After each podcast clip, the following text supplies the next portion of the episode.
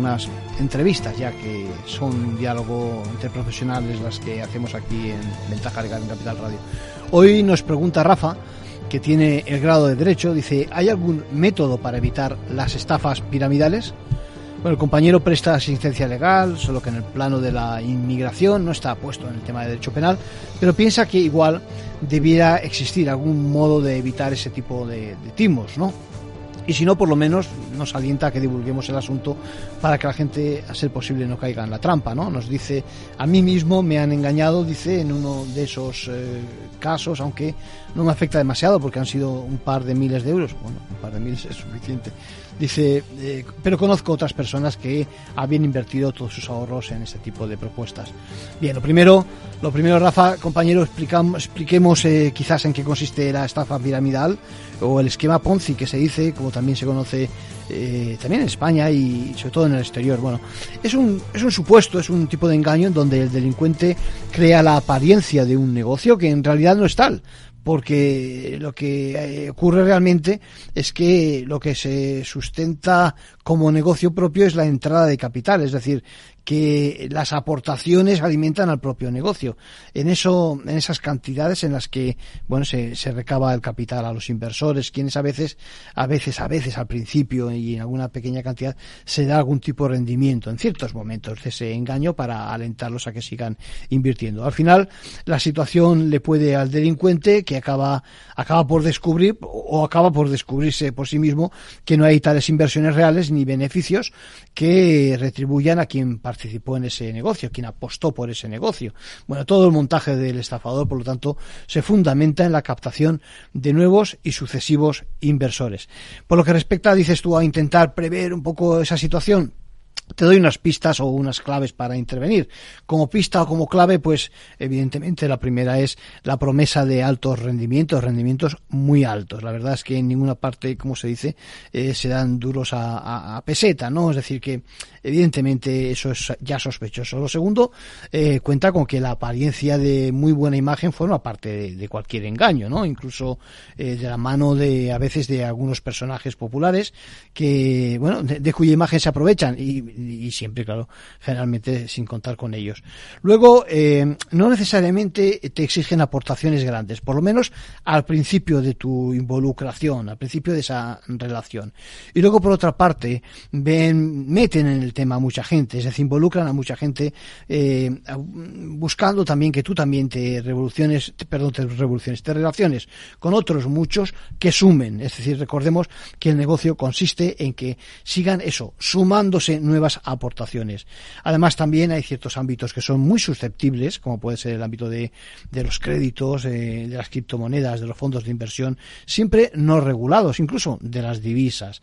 Luego, además, también hay que fijarse también en quiénes son el resto de los inversores, ¿no? Suelen serlo generalmente pequeños capitales y no demasiado profesionales.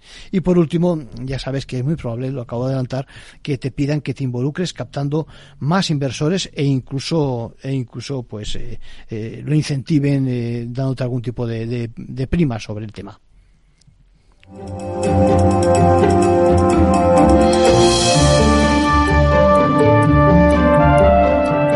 Bueno, y por último, en cuanto a respecto a la prevención y a los chequeos, pues ya sabes, por una parte, infórmate bien antes de facilitar tus aportaciones, eh, acude a las páginas web de la CNMV, de Banco de España, ahí hay rastro de muchas de esas, de esas estafas y sobre todo, fíjate, en tu relación personal con quien te hace ese tipo de, de petición de la aportación, pídele los contratos, pídele que te explique y que te comente en qué consiste el negocio, qué, qué, qué inmovilizado hay, todo ese tipo de cosas. Y por supuesto, que te justifique la rentabilidad eh, esa financiera bien documentada por escrito.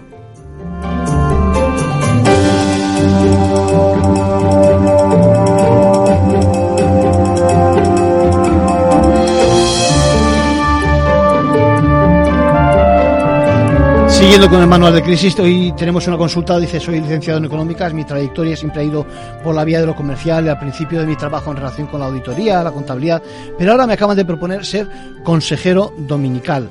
Dice, no sé muy bien lo de dominical que aporta y si tengo más responsabilidades, por lo que he preguntado a otros compañeros de promoción, tampoco ellos saben diferenciar, con lo que veo que la gente dice, esto es importante, dice, asume riesgos en saber dónde se mete. He oído en las noticias que en los últimos eh, años casos de consejeros dominicanos con problemas como era Bengoa, bancos, etcétera, etcétera.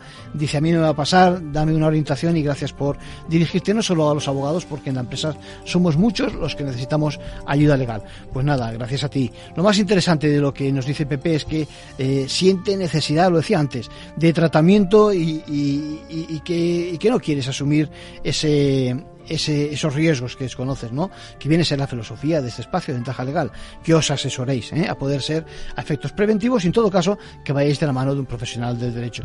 Vamos con unas pinceladas. Mira, el consejero dominical es un miembro del Consejo de Administración que ostenta, pues eso, una, un tanto por ciento significativo del capital de la sociedad. En realidad no hay diferencias con respecto a otro consejero. Es una forma de denominar al que parece que tiene más peso a efectos de decisiones. En tu caso, no me dices si eres propietario, a esto de estos activos, por lo que actuarías, o si, por el contrario, eh, tendrías que actuar en representación de un porcentaje de accionistas, ¿no? Repito, lo importante es eh, que hay un peso interesante en la constitución de la sociedad, en la sociedad, y que evidentemente tienes que velar por los intereses de aquellos accionistas y de la empresa, que es el objetivo fundamental de, de pertenecer al Consejo. Bueno, no sé muy bien a qué problemas te refieres con los casos conocidos, pero te aseguro que el origen del problema nunca es el carácter dominical que pudiera exigir más que otro tipo de consejero más, eh, ya digo, más, más, responsabilidad, sino su gestión, es decir, las decisiones que han tomado. Esto le puede ocurrir a cualquiera que, por ejemplo, represente eh, una actuación, pues eso, desleal con respecto a la empresa, una administración desleal.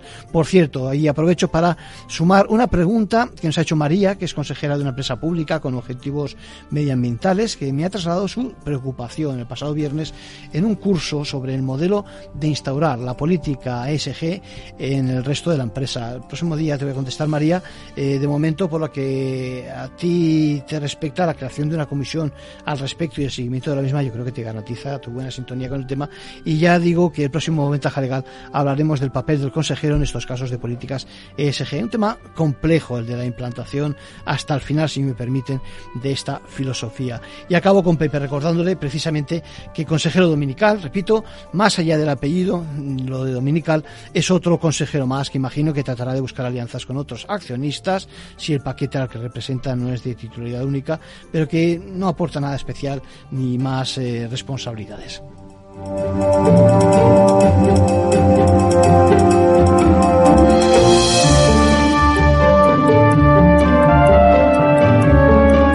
Y por último, un consejo a título personal de nuestro abogado Arcadio García Montoro.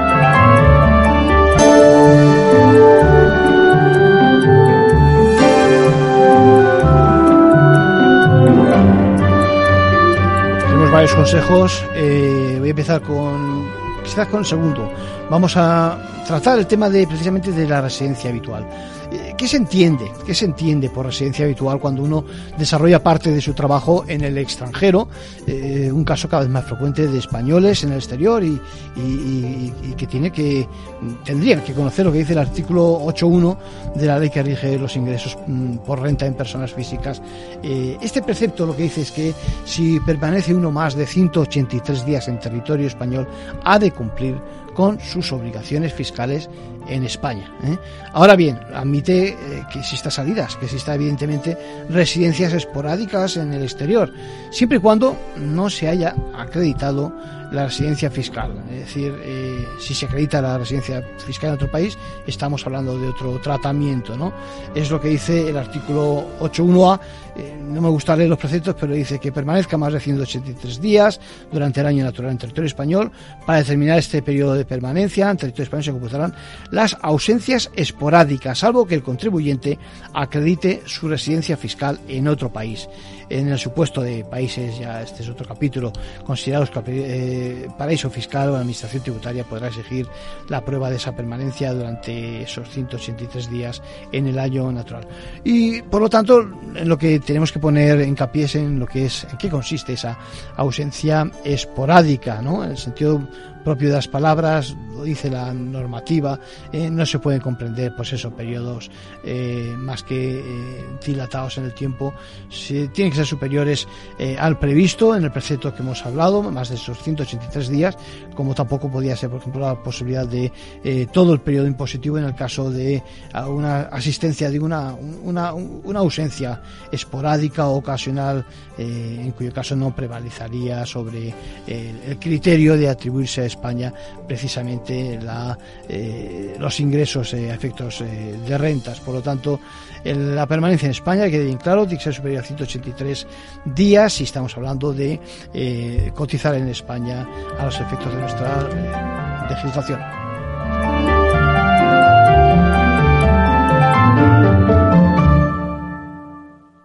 Este es un mensaje para todos los oyentes de radio y es solo para decir gracias. Gracias por dedicarnos tres horas cada día. Gracias por escucharnos en casa, en el coche, en el trabajo, en un móvil o donde sea, en directo o en podcast. Gracias por tu fidelidad, porque gracias a ti, la radio sigue siendo un gran medio, el más creíble, en el que más confías y el que mejor te informa y entretiene. El medio del día a día, de la actualidad al instante y que te acompaña siempre estés donde estés. Radio Value, la Asociación de Radios Comerciales te da gracias a ti.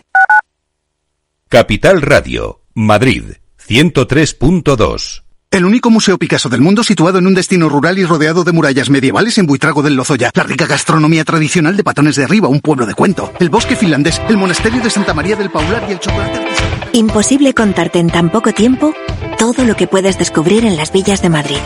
El mejor estilo de vida del mundo. Comunidad de Madrid.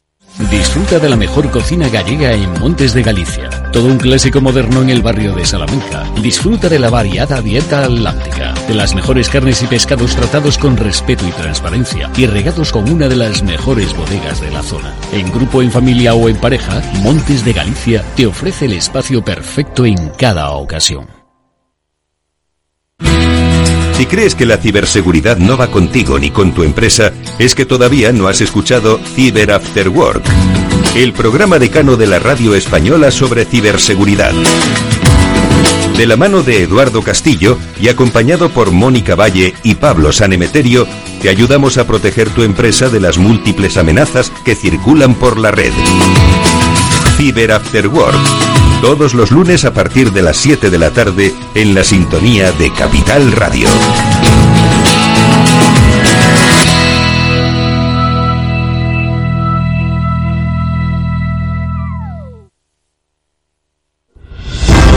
Si quieres estabilidad en el empleo, poder conciliar tu vida laboral y asegurarte una pensión para cuando te jubiles, debes escuchar Empleo Público. Todo lo relativo a las oposiciones, convocatorias, consejos para preparar las pruebas y la opinión de expertos de las administraciones públicas y de la formación. Los miércoles a la una y media de la tarde en Capital Radio tienes una cita con Empleo Público, con José Joaquín Flechoso.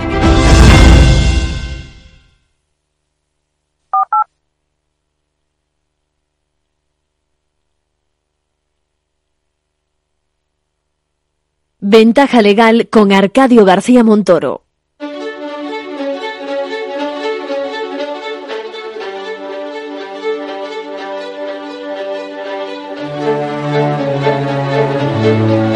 La entrevista, escuchar, es compartir conocimiento.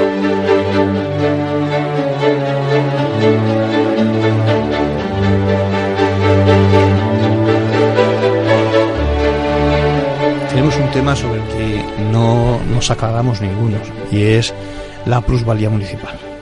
¿Qué ocurre con esas plusvalías? ¿Se aclaran también, os aclaráis los profesionales sobre el tema?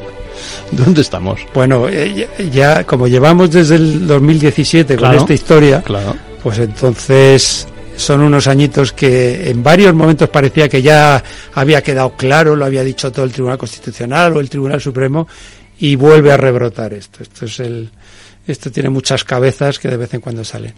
Bueno, eh, eh, sigue habiendo sentencias. ¿eh? Hace, hace poco ha habido una sentencia precisamente sobre la posibilidad de que se puedan volver a revisar autoliquidaciones o liquidaciones históricas eh, que habían mm, sido firmes y que, y que como consecuencia de la declaración de inconstitucionalidad de la, del impuesto, pues, pues, pues eran objeto de. Aquí ha habido un problema, yo creo, mm, eh, de jurisprudencia. El Tribunal Constitucional yo creo que no lo ha hecho muy bien en este caso, porque ha ido dando soluciones por fascículos. Mm. Para que nos entendamos todos. Primero dijo el Constitucional 2017, bueno, este impuesto es inconstitucional si usted me demuestra que no hay una capacidad económica, que usted realmente no ha ganado nada con la venta del piso. Y claro, ahí se montó un poco eh, complejo el tema porque teníamos que demostrar si había o no había ganancia o plusvalía en la venta. Y ya la, última sentencia, vamos, una de las últimas sentencias, vino a decir que el impuesto es inconstitucional sí o sí. Pero la lió más todavía porque empezó a decir que bueno, que esto es esto es inconstitucional a partir del momento en el que estoy diciendo que es inconstitucional, no antes. Entonces ha, hay dos regímenes distintos. Ha, creado tres regímenes distintos hasta el 17, desde el 17 a partir del 21. Y claro, eso es lo que ha generado, pues, pues, pues ha revolucionado al personal. Ha revolucionado al personal, ha dejado a los ayuntamientos en una fuente de ingresos importante. Ojo con eso, sí, sí. Claro, claro, no, no, los, ha, habido ayuntamientos que, que, que, porque ese, además ese sí que es un impuesto que en las arcas del ayuntamiento vital para los ayuntamientos vital por eso. pero Aquí, o sea, he criticado al Tribunal Constitucional porque no ha sido claro, mm. o como digo, he dado dando soluciones, depende del momento, pero también tengo que, que ser muy crítico con los municipios, con la Federación Española de Municipios y Provincias, que no hizo gran cosa por tratar de modificar o hacer propuestas de modificación de ese impuesto, y por el gobierno, y en última instancia en las Cortes, que son las que aprueban la ley, que no hizo nada desde el 2017 cuando ya les dijeron que esto era inconstitucional por modificarlo. Hombre, yo entiendo que la administración local se quedara paralizada porque tenía un miedo, vamos, terrible, ¿no? El hecho de que se encontrara sin muchos recursos, ¿no? Tremendo. Pero claro, pero son profesionales, tenían que prever la situación, han pasado años y, y, no han movido ficha, ¿no? No, no, y nada, y es que ahora... El Parlamento igual, como decías, ¿no? Podía haber... Vamos a ver, todos los todas las impugnaciones, todos los recursos que hubiera contra plusvalías hasta el 2021, si estaban vivos, se van a devolver o se tienen que devolver. Y otros, en la última sentencia se que decía más reciente, y los anteriores al, al, 17, incluso también, aunque fueran firmes, se van a poder revisar. Una doctrina que se llama la lactionata y tal, pero bueno. Entonces, claro, es que eso es demoledor para los ayuntamientos. Es demoledor porque puede, ha supuesto que todas esas plusvalías que se han pagado. Si el impuesto es nulo, lo que se ha pagado conforme a ese impuesto es nulo. Y por tanto se puede pedir la devolución. Pues fíjate, Juan, si a eso añadimos que el ciudadano de a pie no tiene por qué saber nada de todo esto, y llega un momento en que habrá, por ejemplo, con un intermediario, con una inmobiliaria, consigue vender ese inmueble y le dicen estoy hablando de un par de casos que he conocido de primera mano, y te dicen, no, no, si usted no tiene que pagar el impuesto, pero hombre, aunque sea formalmente, tendré que rellenar algo, lo que fuera, no sé qué, no sé cuánto. No, no, no tiene que pagarlo porque, o sea, llega un momento en que tienes la sensación de que no sabes ni siquiera qué hacer. claro, tampoco, tampoco el comercial, digamos, te explica lo que tú estás explicando, que a lo mejor tampoco todo el mundo tiene que, por qué entenderlo, ¿no? O sea, por lo tanto, volvemos a una cosa que hemos comentado en otras, en otras ocasiones, es la inseguridad jurídica. Es decir, eso el ciudadano no puede. Porque además, cuando haces tus cálculos, también otro tema recurrente, la, la previsión, la planificación, que mínimo que sepas también cuánto vas a suponer eh, ese impuesto, ¿no? Claro, claro. Fíjate en lo que dices tú, cuando la última vez que el Tribunal Constitucional dijo que era nulo ese impuesto y lo desterró de nuestro sistema, eh, Hubo tres semanas hasta que se aprobó un nuevo impuesto que, ahí no se pagaba nada. Entonces, además se multiplicaron las, las ventas porque claro, el impuesto. Aprovechaban ahí para. Sí, sí. Eh, ¿Y por qué no se podía exigirlo de antes? Porque esa sentencia, que también está generando unos problemas tremendos, dijo que no se aplicaba a eh, el pasado. Claro, había a lo mejor había habido gente que había pagado el impuesto dos días antes de la sentencia y estaba en plazo para poder impugnarlo. Esos no, tampoco. Ha creado un, problema de inseguridad jurídica tremendo. A eso hay que sumar también algo que es legítimo y es que eh, los abogados hagamos también una campaña muchas veces donde no se sabe muy bien lo que vendemos y yo no estoy, no soy precisamente sospechoso de ir contra eh, la profesión, pero donde llega un momento en que no sabes realmente, Claro, eh, claro eh, que sí. estás perdido, no sabes si realmente te están asesorando bien, no, te están yo- asesorando. Y, y no sabes asesorarle y muchas veces esto es, no saben ellos mismos, los pobres, ¿eh? Claro, y, y, y, tu cliente y tu cliente te dice, pero hay que pagar. Bueno, es que resulta que la doctrina y tal. Tú no puedes empezar a un cliente con esas historias. Y, y no, y parece que no te sabes la teoría. Parece que no te sabes. Sí, sí. Pero si me dijiste que no y tal, Claro. efectivamente, efectivamente. Sí, sí, sí, sí. Esto, claro, los, los, a los abogados, pues, ha dado, nos ha dado, pues, pues, mucho trabajo. Pero luego también se ha producido un efecto perverso. Porque han podido recuperar muchas de las cuotas, vamos a decir, los grandes contribuyentes, o como se dice, los grandes tenedores de inmuebles. Este es un tema crucial. Crucial. que lo, lo- eh, digamos que el ciudadano más de a pie, pues más vulnerable, menos asistido, entiéndeme, al final, eh, porque además esto no es exactamente acceso a la justicia, es acce- acceso a la justicia administrativa a veces, ¿no? O sea Claro. que, No, que no, directamente que también es justicia. que también es justicia, pero me refiero que por aquello de que no hace falta un letrado, no sé qué, se apañan, no se apañan eh, por el camino, digo que queda mucho dinero en las arcas del Estado cuando no tenía por qué. Ha Sí. quedado uno y que darle lo suyo, ¿no? Exacto. Entonces, el que se puede permitir el lujo, a lo mejor de ir a un abogado Sí. y pagarlo, etcétera, pues sí, pues lo recupera. Pero el que no, además con esa mentalidad muchas veces que tiene el ciudadano medio, yo mejor no voy a decirle nada a Hacienda, no vaya a ser que levante la bestia y venga por mí. Entonces, no, no, ya, ya lo he descontado yo de mí eso y entonces no lo muevo. Ya, ya, pero, pero es una fórmula eh, poco profesional y además que no tienes por qué tragarte tú esa, ¿no? Claro, hombre, esa sí, cantidad, ni mucho eso- menos.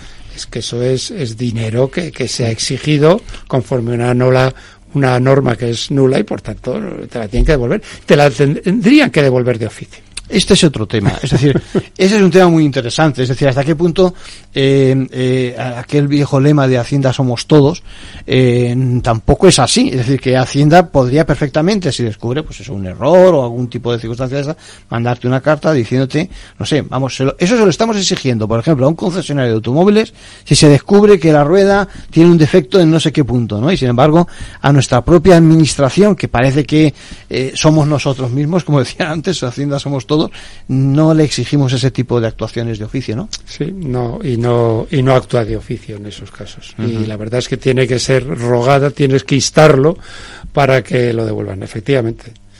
No habría ningún problema en que eh, la propia administración iniciara un procedimiento de devolución. claro.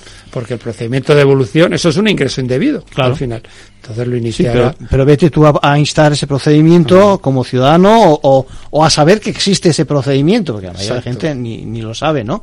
Y, y como dices tú con el con ese marchamo, decir, me van a tener que pedir más papeles a ver dónde acabamos, ¿no? Qué, qué miedo, ¿no? Sí, sí, sí. sí, sí, eso es un miedo que hay que quitarse. ¿eh? Sí, Que sí. no- no, yo, yo reclamo porque considero que esto es así y si no, dígame que no es así. Y aquí no se levanta ninguna bestia. Porque, porque tampoco la agencia tributaria podemos considerarla así. ¿eh? O sea, la, la agencia tributaria vela por un interés público. Hmm. A veces es cierto que se encela mucho por ese interés público, pero, pero bueno, en la Hacienda somos todos, al final es una forma de decir que lo que se recauda no es para Hacienda, sino para la eh, sociedad, no es para atender el gasto público, que son políticas de gasto.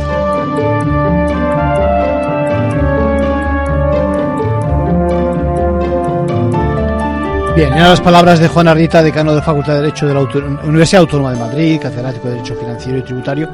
Y ahora, ahora quiero traer una preocupación que me trasladan desde Castilla y León los vecinos de una localidad que, que ve cómo llegan ciudadanos extranjeros y temen que la respuesta del Estado español, pues eso, sea insuficiente en caso de cometerse incluso actos ilícitos, ¿no? La, la carta, el texto que me envían confunde los centros de acogida de estas personas con los centros de menores. Los centros de menores, los que se prevén o se proveen para cuando, bueno, los chicos de determinadas edades, jóvenes, ya han cometido actos contra la ley, ¿no? Por si acaso, y en respuesta a qué ocurre precisamente con estos últimos centros, creo que Quiero que recordemos las palabras de Concepción González Rodríguez del Real, magistrada especializada en la jurisdicción de los menores, porque de salida el papel de los centros de menores y el juego con la familia, esa de la que carecen en estos instantes aquí estos pobres llegados, eh, recién llegados, pues, pues eh, es un problema, ¿no?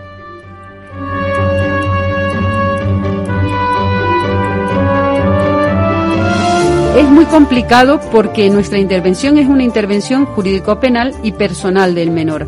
Pero el legislador español fue un legislador muy inteligente. A diferencia de lo que ocurre en otras normas en los países miembros de la Unión Europea o en Centroamérica y Sudamérica, que donde tengo conocimientos por algunas prácticas que he hecho, el legislador se dio cuenta que cuando el menor entra en un centro de menores suele evolucionar positivamente, pero cuando vuelve a su ambiente familiar y social vuelve a cometer hechos delictivos. Entonces exige que toda medida de internamiento tiene un periodo de libertad vigilada en la modalidad elegida por el juez. Lo que se pretende es controlar esa vuelta del menor a su ambiente social y darle armas al menor para poder solventar los problemas que tenía en el momento en que se fue. Fíjate que, la, la, percepción que muchas veces he escuchado yo en, la calle es precisamente que él, entre comillas, delincuente, cuando entra en un centro, digamos, eh, penitenciario o semi o el régimen que fuera en este caso para los menores, aprende más de la cuenta y que ahí se pervierte, ¿no? Y me estás diciendo justo lo contrario, ¿no? Es que ahí se contiene, digamos, la, su situación, ¿no? España tiene unos buenos centros de menores infractores es por comunidades autónomas porque el artículo 45 de la ley así lo prevé, pero estamos cumpliendo adecuadamente la normativa, tanto las reglas de La Habana para la protección de menores privados de libertad eh, de 14 de diciembre del 90, pero también la normativa europea. En España se regula bien el tema de centros de menores y en España ningún menor va a ser enjuiciado como adulto, cosa que sí pasa en otros países miembros de la Unión Europea. Yo en el 2008, que estuve en Francia, se había abierto el primer centro de menores infractores en Francia. Nosotros ya tenemos una larga tradición de estos de los centros de menores, que son unos centros separados a los adultos y en los que se hace una intervención de los menores en todos los niveles, hasta el, la educación, el ámbito de ocio, todo formación también, formación personal, la formación eh, profesional para su inserción laboral, todo eso está estudiado y trabajado con unos programas muy específicos. Además, nosotros nos vamos adaptando especialmente a las comunidades autónomas que son las que ejecutan las medidas a esos nuevos tipos de delitos que aparecen entonces esos programas se van adaptando a esos nuevos delitos, como sucede, por ejemplo, con el maltrato filoparental o el maltrato ascendente, que son programas muy estudiados de cómo hay que hacer la intervención con el menor y la familia para solventar el problema.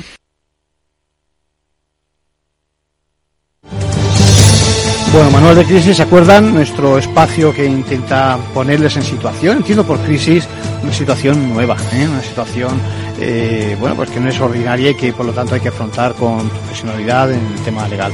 Bueno, les adelantaba que íbamos a hacer un repaso a un caso general eh, en materia de seguridad alimentaria, de sanidad, de consumo, quizás de responsabilidad civil, incluso de responsabilidad penal. ¿eh? Vamos a pensar como si tuviéramos ese problema, ¿eh? como si lo hubiera.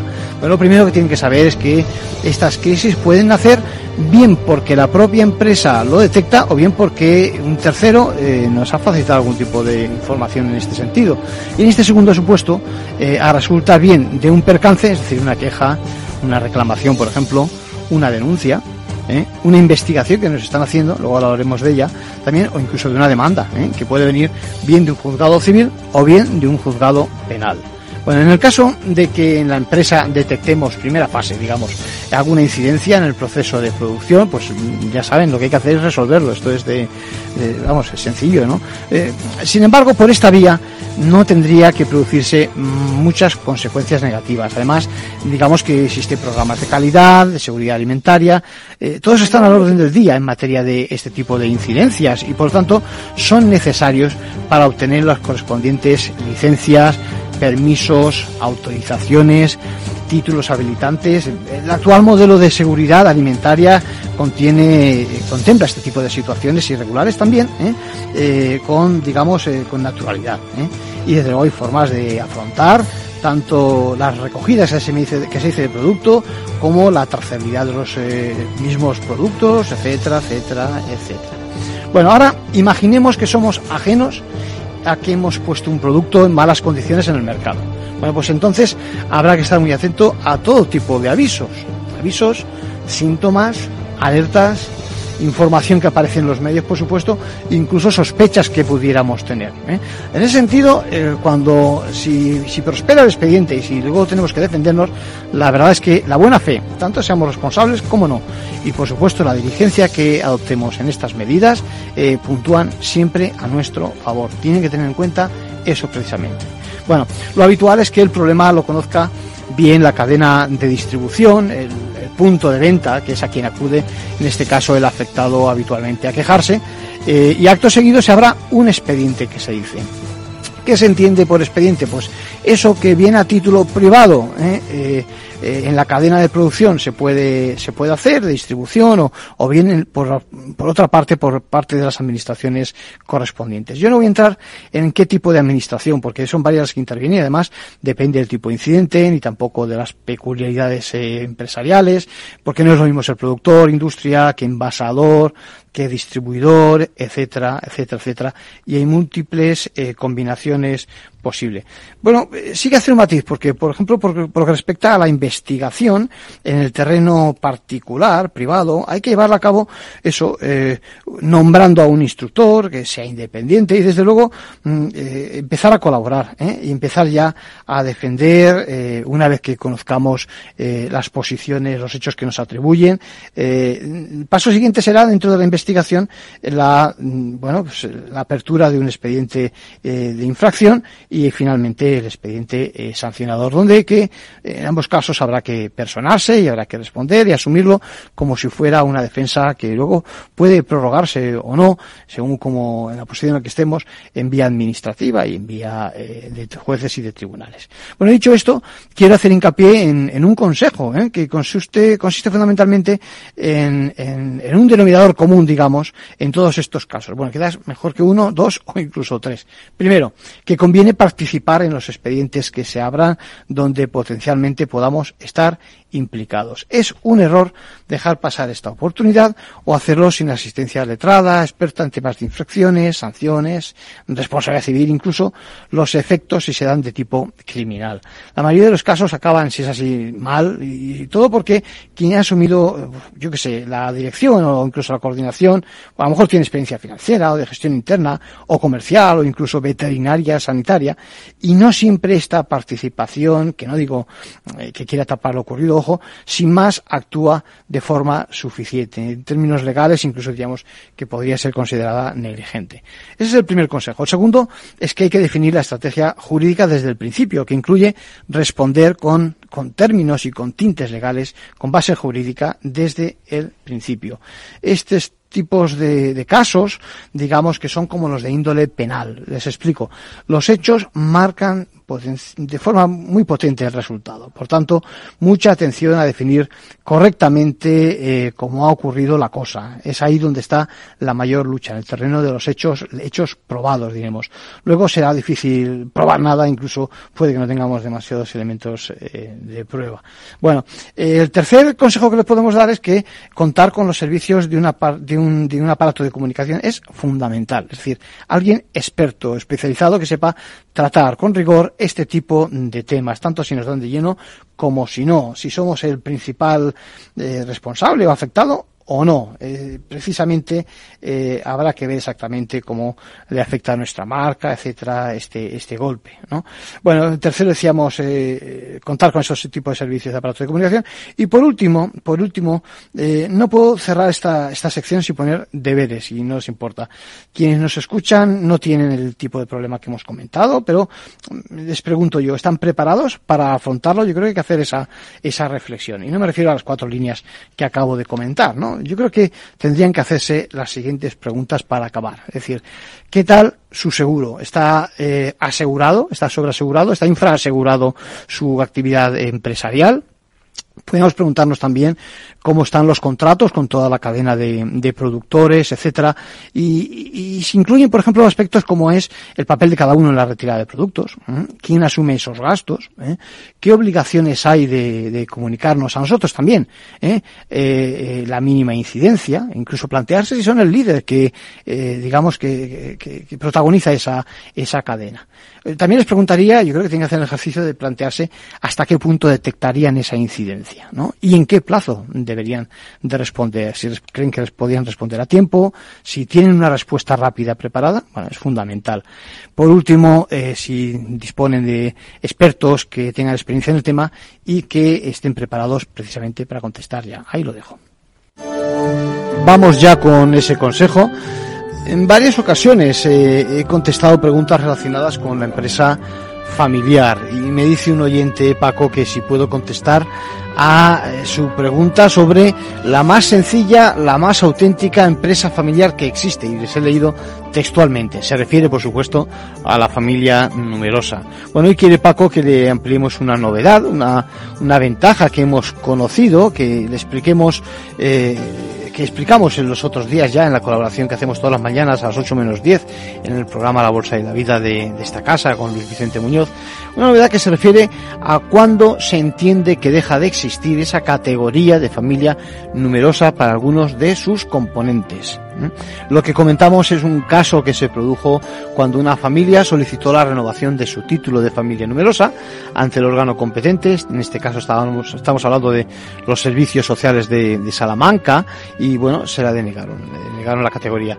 En realidad ya le habían comunicado previamente que finalizaba su vigencia porque precisamente uno de los tres hijos había cumplido, había hecho los 25 años. Tenemos que recordar en este punto que el artículo 6 de protección de familias numerosas habla hablando de renovación, de modificación y demás del título, dice, le leo textualmente, el título de familia numerosa deberá renovarse o dejarse sin efecto cuando varíe el número de miembros de la unidad familiar o cuando las condiciones que dieron motivo a la expedición del título y ello suponga un cambio de categoría o la pérdida de la condición de familia numerosa. En ese caso el título seguirá en vigor aunque el número de hijos que cumplen las condiciones para formar parte del título sea inferior al establecido en el artículo 2.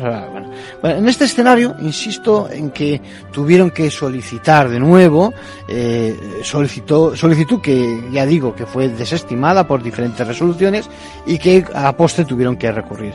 Saben que la materia está regulada por la ley de modificación de ese sistema de protección a la infancia y a la adolescencia y en particular se va a aplicar una disposición, eh, pero para no perdernos en cuestiones muy técnicas se preguntarán, ¿le dieron la razón al final a la familia? Bueno, pues la respuesta es que sí. La justicia interpreta la cuestión apoyándose precisamente en el espíritu de la Constitución española. Saben que la Constitución dispone, establece la protección de las familias y la protección también de los hijos, algo que está recogido en los artículos 39, 53, 3 y sobre todo hace también una mirada interpretativa al amparo del principio de no discriminación entre hermanos parece que no tenga sentido, no tiene sentido que exista ni la más mínima discriminación entre los diferentes hermanos. Bueno, y así se pronuncia, así dice la sentencia del Tribunal Superior de Justicia de Castilla y León, que, bueno, hasta el último, que hasta el más pequeño de los hermanos tiene que poder disfrutar del trato que disfrutó el primero de ellos. No se puede producir discriminación. Pero además, el tribunal recuerda el espíritu y la finalidad de esta ley que modifica el sistema de protección a la infancia y a la adolescencia, que en su preámbulo enfatiza, y esto no hay que perderlo de vista, la necesidad de afrontar la realidad social que demuestra una natalidad insuficiente, en realidad dice escasa, ¿eh? que incide, natalidad insuficiente, escasa, que incide en el problema demográfico, y esto justifica que con una perspectiva de interés general se produzca esta protección. 我们。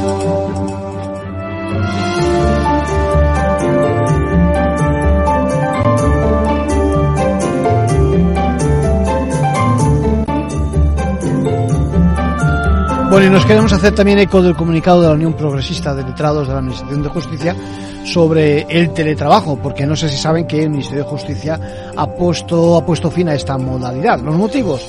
Pues el fin de la alarma sanitaria. Lo que que el colectivo de, de letrados de la Administración de Justicia, en este caso de la Unión Progresista de Letrados, pues lo califica como una vuelta a un modelo medieval.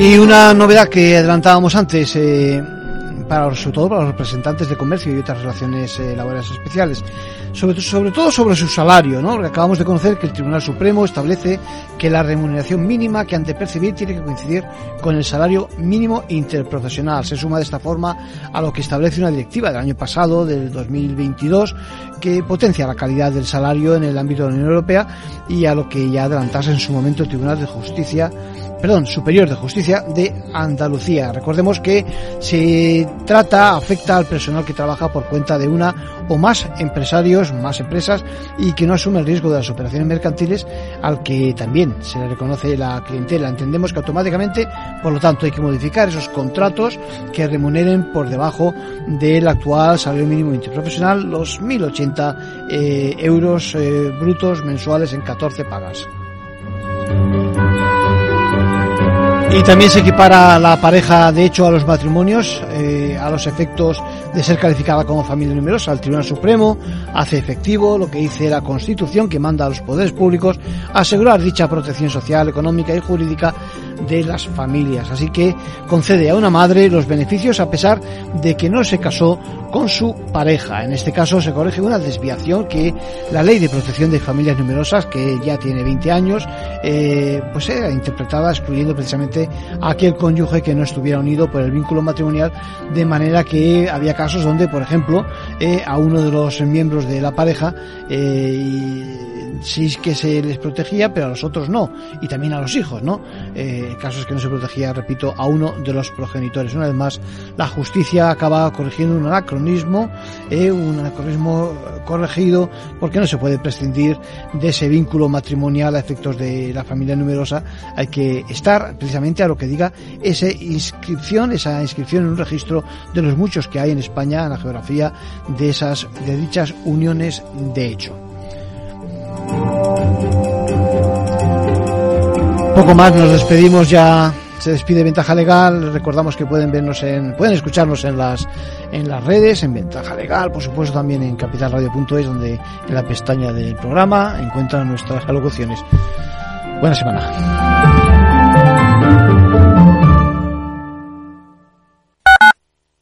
Capital Radio 103.2 Dicen que el agua de Madrid es la mejor agua del mundo, pero ¿sabes lo que hay detrás de cada gota?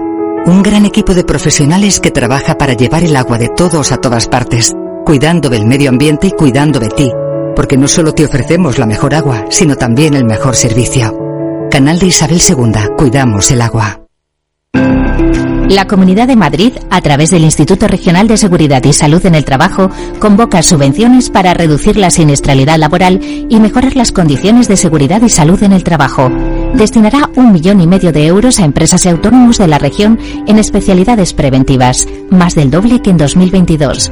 Las líneas de ayuda cubrirán todas las especialidades preventivas, también los gastos para la mejora de las condiciones de trabajo relacionadas con la seguridad, higiene industrial, ergonomía y psicosociología aplicada, además de los gastos en sensibilización y formación preventiva.